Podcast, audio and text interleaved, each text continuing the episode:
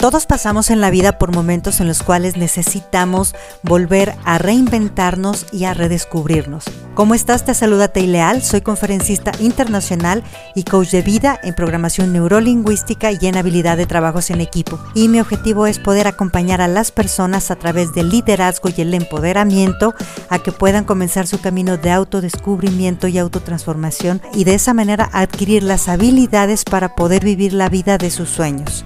Te invito a que te sumerjas en este grandioso camino en el cual vas a descubrir la mejor versión de ti mismo.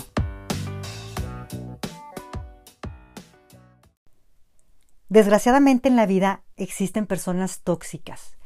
Y qué gacho, ¿por qué? Porque quiere decir que ellos están llenos de toxicidad y entonces es tanto la energía negativa y tanto eso tóxico que lo necesitan derramar y verter hacia los demás, uno para sentirse que están en su ambiente y segundo lugar porque ya no lo pueden contener y necesitan echarlo en alguien más. Recuerda que no eres la cloaca ni la letrina de nadie. ¿Cómo estás? Te saluda Tay Leal en el inicio de este día, especialista en liderazgo y en empoderamiento.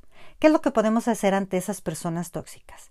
Lo primero que podemos hacer y lo mejor es alejarse. Huye, corre de lo tóxico, así como si fuera un veneno. No necesitas que esté alguien envenenándote, porque a veces permanecemos ahí porque tenemos lealtades, a veces familiares, a veces de amigos. A veces no nos podemos alejar porque son parte de nuestro trabajo, pero podemos hacer oídos sordos. Recuerda que no tienes la obligación de permanecer al lado de alguien que se dedica nada más a estar intoxicando tu vida y hacerte la vida difícil. Si el destructor tóxico es parte de tu familia o compañero tuyo y no lo puedes sacar, aprende a tomar distancia y a marcar límites. El límite tiene que ser a la primera. Cuando el tóxico crea un vacío de poder en donde te prueba y te está tanteando para ver si eres capaz de responderle. Esa respuesta puede ser con sentido del humor y entonces le dices, este, te ríes y, y para que desactive su mecanismo o pregúntale, ¿cómo dijiste? ¿Qué te referías? Entonces lo que quieres decir es esto, ¿cuál es tu intención? Y entonces lo encueras y lo desnudas.